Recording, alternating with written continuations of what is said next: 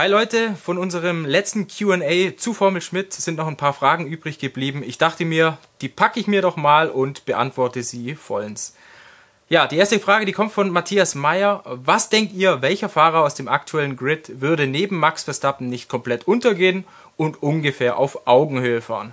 Ja, ich habe mich zu dem Thema mal mit Red Bull Sportchef Helmut Marko unterhalten und er hat mir gesagt, er glaubt die alten Hasen, also Lewis Hamilton, der Rekordsieger der Formel 1 und Fernando Alonso, aktuell für Aston Martin zugange und zweifacher Weltmeister.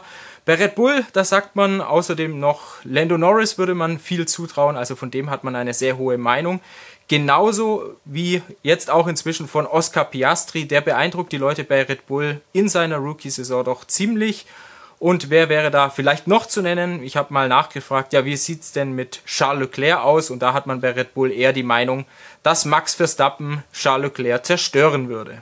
Ja, die zweite Frage, die kommt von Corpi86, der uns fragt, kann irgendwann mal wieder auf der Nordschleife gefahren werden?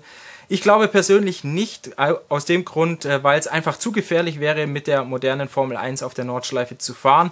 Und da gibt es auch noch einen zweiten Grund, der dagegen spricht. Und zwar stuft die FIA, also der Weltverband, ja immer die Rennstrecken ein, ob sie Formel 1 tauglich sind oder nicht. Im äh, aktuellen Rennkalender stehen hauptsächlich Grade 1 Rennstrecken, also mit der höchsten Zertifizierung der FIA. Es gibt auch noch gewisse Grade 2 Rennstrecken, wie beispielsweise Spa-Francorchamps oder der Hungaroring in Ungarn. Und die Nordschleife am Nürburgring, die hat aktuell von der FIA nur eine Grade 3 Einstufung. Die nächste Frage, die kommt von Patrick K., der uns fragt, würde das Minimieren des Boxenfunks nicht die Rennen spannender machen? Ich finde, die Fahrer und Fahrzeuge sind zu ferngesteuert. Zurück zu Boxenschildern würde ich spannend finden.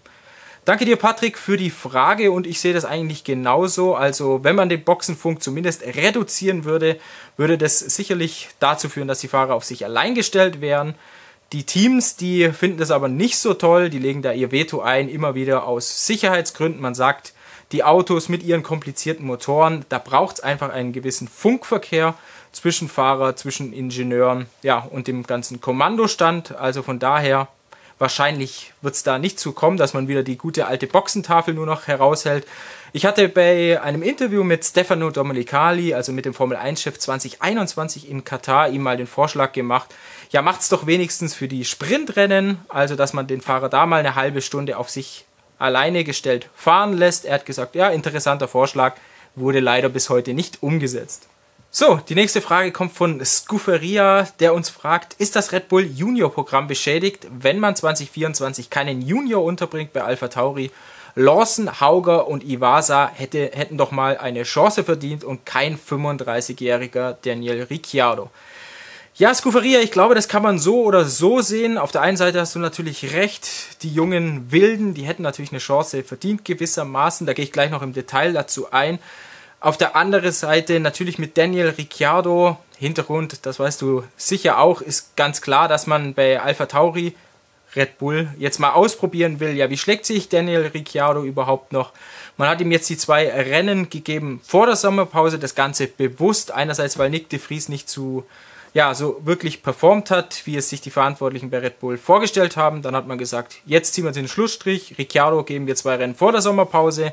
Dann hat er vier Wochen Zeit, ja, das Ganze mal sacken zu lassen, seine Eindrücke. Und dann hofft man natürlich, dass er nach der Sommerpause umso stärker zurückkommt und gewissermaßen auch Sergio Perez Dampf macht.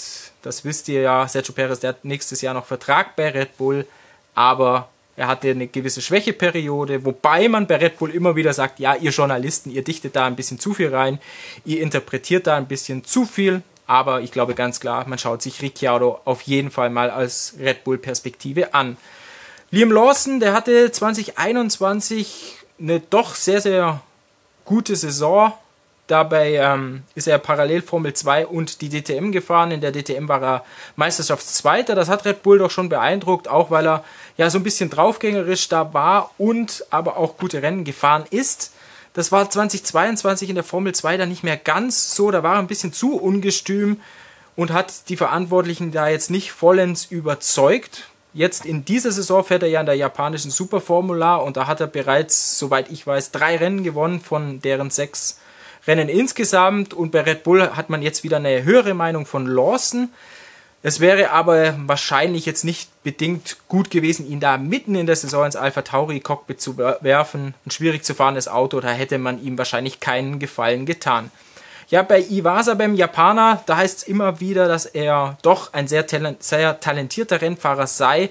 Da gibt es aber auf der anderen Seite aus gewissen Kreisen so körperliche Bedenken, ob er es wirklich durchhalten würde, ob er fit genug sei, ein Formel-1-Rennen durchzustehen. Und ja, bei Hauger, finde ich, ist in seiner Entwicklung so ein bisschen stagniert. Er ist aktuell Neunter in der Formel 2 Meisterschaft. Ja, da ist jetzt noch nichts Beeindruckendes gerade in den letzten Rennen zu sehen gewesen. So, die nächste Frage, die hat uns von Asterix wer erreicht. Ja, der sagt, wer denkt ihr sitzt im Red Bull 2025 noch Sergio Perez oder ein anderer Fahrer?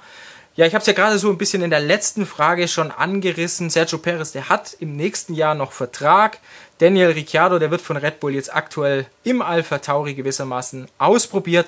Und ich finde, es ist extrem schwer vorherzusagen, wer dann wirklich 2025, also in anderthalb Jahren im zweiten Red Bull neben Max Verstappen sitzen wird.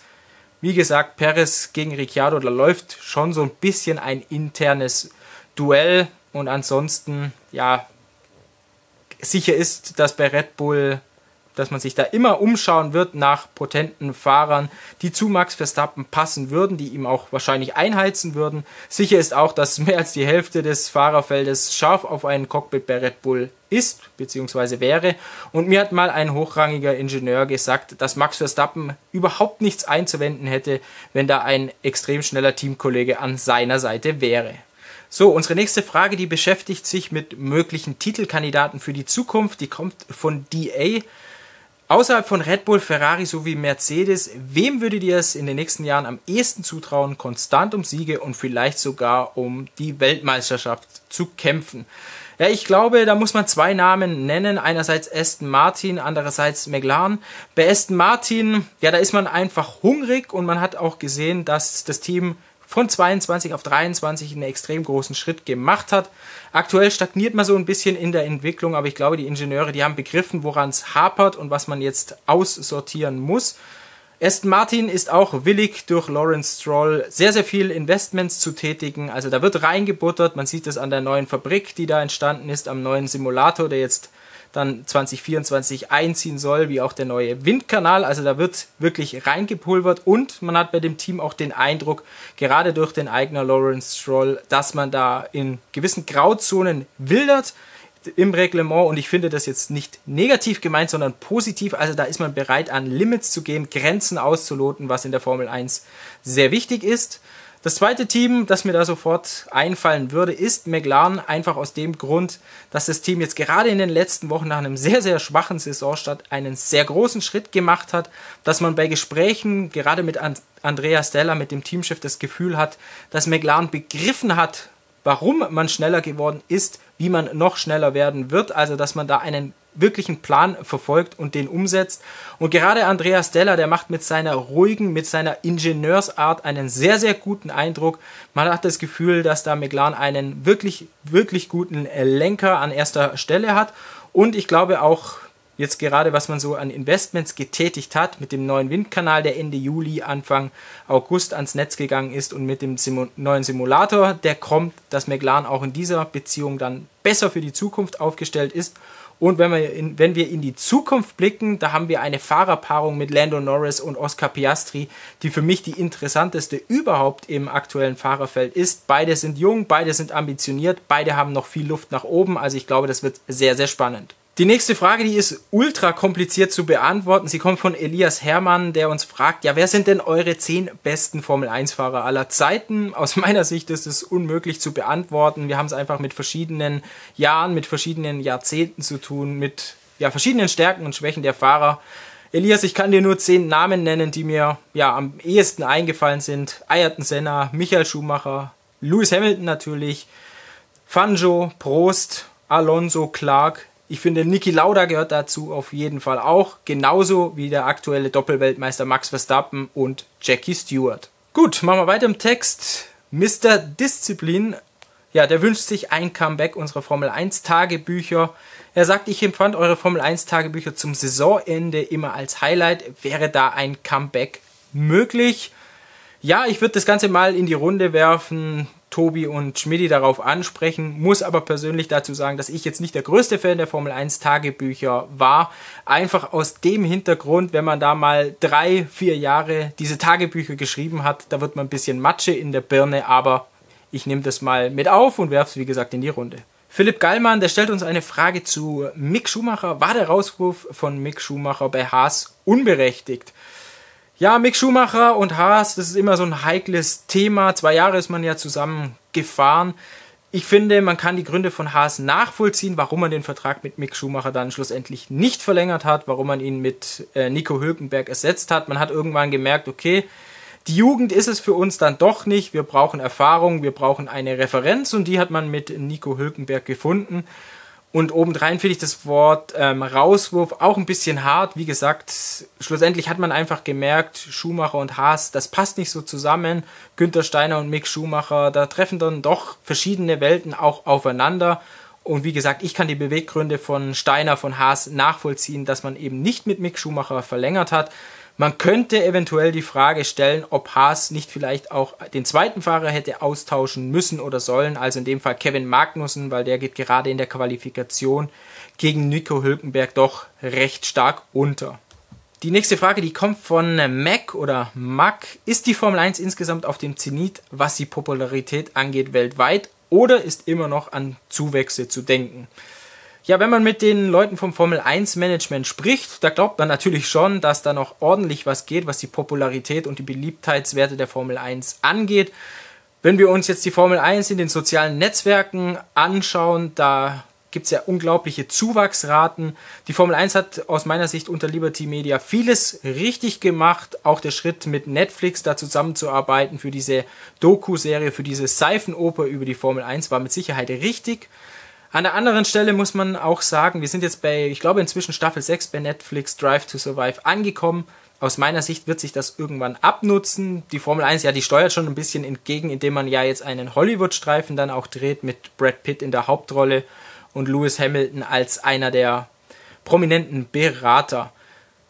Zuwächse bei der Formel 1 muss man natürlich auch sofort auf das Rennen in Las Vegas eingehen. Da wird natürlich die Kuh extrem gemolken. Die Formel 1, die tritt da ja auch als Promoter auf. Also da erwartet man doch relativ hohe Einnahmen jetzt rund um das Rennen in Las Vegas. Die Tickets werden extrem teuer verkauft. Aber was ich finde, ähm, was man auch bedenken muss, es ist ein sehr, sehr schmaler Grad zwischen Sport und Show. Also die Formel 1, die muss da schon aufpassen, dass man nicht zu sehr ins Entertainment abdriftet, sondern schon auch den Sport weiterhin an erster Stelle lässt und ihn an erste Stelle stellt und erst dann das Entertainment hinterherzieht. So, weiter im Text. Sentox stellt uns die Frage, habt ihr irgendwelche Infos zu den Vertragssituationen von Charles Leclerc und Carlos Sainz, also zu den aktuellen Fahrerverträgen bei Ferrari? Ja, Fakt ist, dass beide noch einen Vertrag bis einschließlich 2024 haben, also dass beide auch nächste Saison im roten Auto fahren werden. Zu Vertragsverlängerungen, da haben wir jetzt noch nichts Konkretes bisher gehört, nur von gut informierten italienischen Journalisten und da hieß es vor der Sommerpause, dass Ferrari mit Charles Leclerc gerne möglichst bald verlängern würde, aber dass sich der Fahrer selbst, also Leclerc, noch etwas Zeit lasse. Und bei Carlos Sainz, ja, das sei der umgekehrte Fall ja im Moment der Fall, dass äh, Carlos Sainz gerne schneller unterschreiben würde, als Ferrari ihm eben einen Vertrags, äh, unterschriftsreifen Vertrag vorlegt. So, und wieder eine Frage von Corpi86. Hallo zusammen, wisst ihr, wie groß die Formel 1 Autos ab dem Reglement 2026, also ab der Saison 2026 werden? Bei 5,60 Metern sind sie definitiv zu groß. Die Autos sehen auf Live-Bildern sehr behäbig aus. Dadurch leidet die Rennaction. Ja, danke Corpi für deine Meinung und ich bin da gewissermaßen bei dir. Ich schaue mir gerne so Rennen aus den späten 1990ern und frühen 2000er Jahren an. Da waren die Autos ja noch so rund einen Meter kürzer als die aktuellen. Sahen noch richtig giftig aus in den Kurven, auch gerade durch den kurzen Radstand und natürlich auch durch den äh, Motorensound der Saugmotoren. Wir wissen so ein bisschen was über die zukünftigen Autos, haben das Ganze auch schon in einem Video zusammengefasst. Dafür einfach oben klicken. Und ja, was kann man zu den Autos sagen? Der Radstand, der ist ja aktuell bei 3,60 Metern begrenzt, also 3,60 Meter. Der soll ab 2026 definitiv schrumpfen. Da geht man so aktuell davon aus, dass es um die 30 Zentimeter sind, also ein Radstand von 3,3 Metern, der wird da angepeilt. Ja, von äh, Matthias Meyer hat uns noch eine Frage erreicht und zwar, wie viel Unterschied macht ein sehr guter oder erfahrener Fahrer bei der Fahrzeugentwicklung für das nächste Jahr aus? Hat beispielsweise Sebastian Vettel einen größeren Einfluss darauf gehabt, dass der Aston Martin 2023 so gut ist? Im Detail kann ich das natürlich jetzt nicht beantworten, wie groß der Einfluss von Sebastian Vettel war auf den ähm, aktuellen Aston Martin. Mit Sicherheit haben die Ingenieure da auf seinen Input gehört. Ich versuche es mal ein bisschen allgemeiner zu halten, jetzt gerade im Hinblick auf diese Ground-Effekt-Autos, weil, weil aus meiner Sicht und wenn man auch so die Ingenieure da zwischen den Zeilen reden hört, spielt auch der Fahrer einen größeren Einfluss, was seinen Input, also was sein Feedback anbetrifft. Eine, einfach aus dem einfachen Grund, ja, weil der Fahrer derjenige ist, der das Auto fühlt und diese Ground-Effekt-Autos sehr, sehr schwer sind in der Beziehung einen passenden Mix hinzubekommen zwischen langsamen und schnellen Kurven. Also man sieht es ja oft in diesem Jahr, dass ein Auto entweder gut ist in den langsamen Kurven oder gut ist in den schnellen Kurven und beides zu vereinen eben kompliziert ist, was aktuell nur der Red Bull hinbe hinbekommt. Und da ist eben der Input des Fahrers wichtig, weil er fühlt, was das Auto macht, weil er sagen kann, ja, was er braucht, damit die Balance in der Kurve gleichbleibend ist, also vom Kurveneingang bis zum Kurvenausgang. Da muss der Fahrer die Ingenieure steuern und er muss maximales Vertrauen eben in sein Auto haben, was bei diesen Ground-Effekt-Autos eben noch schwerer ist, weil die haben richtig viel Abtrieb in den Kurven, aber dieser Abtrieb, der reißt eben noch ein bisschen schneller ab und wenn das Heck dann ausbricht, dann endet es meistens in einem Unfall, außer man heißt Max Verstappen und kann das Heck auch bändigen, wenn es ziemlich lose ist. Also von daher der Fahrer, da hören die Ingenieure natürlich schon ganz genau hin. Auf der anderen Seite aber sind die Ingenieure sehr, sehr datengesteuert. Es gibt sehr, sehr gute Simulationstools. Windkanal, CFD wird alles immer besser. Also schlussendlich schaut man dann schon mehr auf die Daten als auf den Fahrer zu hören. So, Virgil Keller fragt uns, warum wird Alain Prost als mehrmaliger Weltmeister immer gemieden? Ist er für alle Berichterstattungen eine Persona non grata? Ich fand ihn sehr gut und ein echter Racer. Ja, ich kann dazu eigentlich nur unsere Position sagen und bei uns ist es so, dass wir Alain Prost überhaupt nicht meiden. Also wenn er im Fahrerlager auftaucht, dann sehe ich ihn öfters mal mit Michael Schmidt, also unserem ersten Formel 1 ähm, Reporter sprechen. Also wir haben eine gute Beziehung zu Alain Prost, da gibt es überhaupt keine Probleme. Klar, das weißt du wahrscheinlich auch, Prost und Alpine, da war er ja Berater beim Team. Das ging jetzt nicht im Guten auseinander. Er hat da ja auch nach den ja, ähm, Verwerfungen der letzten Wochen um die Position von äh, Laurent Rossi gerade auch scharf gegen das Team gesch äh, geschossen, dem Team Inkompetenz bzw. Rossi Inkompetenz vorgeworfen. Deshalb hat man ihn jetzt nicht mehr so häufig im Fahrerlager in diesem Jahr gesehen, aber von unserer Seite Alain Prost immer gern gesehen, immer gern gesprochen. Kano Light Racer 5 fragt uns, wird es in der Zukunft ein Rennen in New York City geben? Gab ja damals Pläne, ein Rennen fürs Jahr 2030, 13, sorry, aus, anzusetzen, was nicht geklappt hat. Ja, danke für die Frage, aber um ehrlich zu sein, habe ich da jetzt nichts Konkretes gehört in den, in den letzten Wochen und auch nicht in den letzten Monaten. Ich glaube, die Formel 1 ist erstmal ganz happy in Austin zu fahren, jetzt dann auch bald in Las Vegas Station zu machen und man hat ja auch erst 2022 Miami in den Kalender aufgenommen. Aber wenn New York City ein Rennen austragen möchte, glaube ich, dass die Formel 1 sicherlich weiterhin gesprächsbereit wäre. So, und alle guten Dinge sind drei. Nochmal Corpi 86. Was haltet ihr von Pflichtboxenstops? Ich persönlich recht wenig. Aus meiner Sicht sollte jeder die Taktik fahren, die er gerne fahren will. Also er muss nicht zum Boxenstopp kommen. Man kann auch ohne durchfahren. Kann jedes Team selbst entscheiden, würde ich am besten finden. So, die vorletzte Frage, die wir hier beantworten von TK Total. Sind die Reifentypen alle gleich schwer? Wenn nicht, wie wird der Unterschied beim Gewichtslimit der Autos berücksichtigt? Also was ich dir sagen kann, ist, dass so ein Slick-Reifensatz 43,8 Kilogramm im Durchschnitt wiegt. Und ähm, was Pirelli auch im Zuge der neuen Reifen in Silverstone verraten hat, da wurden die ja neue Konstruktionen eingeführt, einfach die ein bisschen stärker sind, ein bisschen widerstandsfähiger. Da hat Pirelli gesagt, dass diese neuen Reifen rund 400 Gramm in Summe mehr wiegen. Wären die neuen Reifen ein halbes Kilogramm schwerer gewesen, dann hätte man in diesem Zuge auch das Mindestgewicht der Autos anpassen müssen und zwar um ein Kilogramm nach oben. Wären die Reifen also ein halbes Kilogramm schwerer gewesen, wären die, wäre das Mindestgewicht jetzt nicht bei 798, sondern 799 Kilogramm. So, und die letzte Frage, die ich für heute beantworten will, kommt von angezockt. Hallo Leute, wenn ein Auto in langsamen Kurven schlecht ist, bedeutet das dann, dass der mechanische Grip fehlt oder generell der Abtrieb. Ja, eigentlich geht es meistens Hand in Hand. Also wenn einfach der aerodynamische Anpressdruck fehlt, das Auto also nicht wirklich auf die Straße gepresst wird, dann äh, folgt meistens auch eine zu geringe, zu geringe Reifentemperatur. Die Reifen werden einfach nicht gut genug gefordert oder nicht stark genug gefordert. Temperatur fehlt, das Auto rutscht und da geht meistens ja eins ins andere über. Ja, und ganz zum Schluss eine Gegenfrage an euch. Wie fandet ihr dieses Format, diese Frage-Antwort-Runde? Wenn ihr es gut fandet, ja, dann schickt uns doch noch ein paar Fragen hinterher. Dann versuchen wir das demnächst gleich wieder anzuschieben und zu machen. Gerne dann auch zu zweit oder zu dritt. In diesem Fall war ich alleine, weil Kollege Michael Schmidt sich ein paar wohlverdiente Tage Urlaub in der Sommerpause der Formel 1 gönnt und äh, Kollege Tobias Grüner heute leider auch nicht im Haus war. Wenn es euch gefallen hat, dann gerne, wie gesagt, in Zukunft als Duett oder auch als Trio mit Schmidi und Tobi.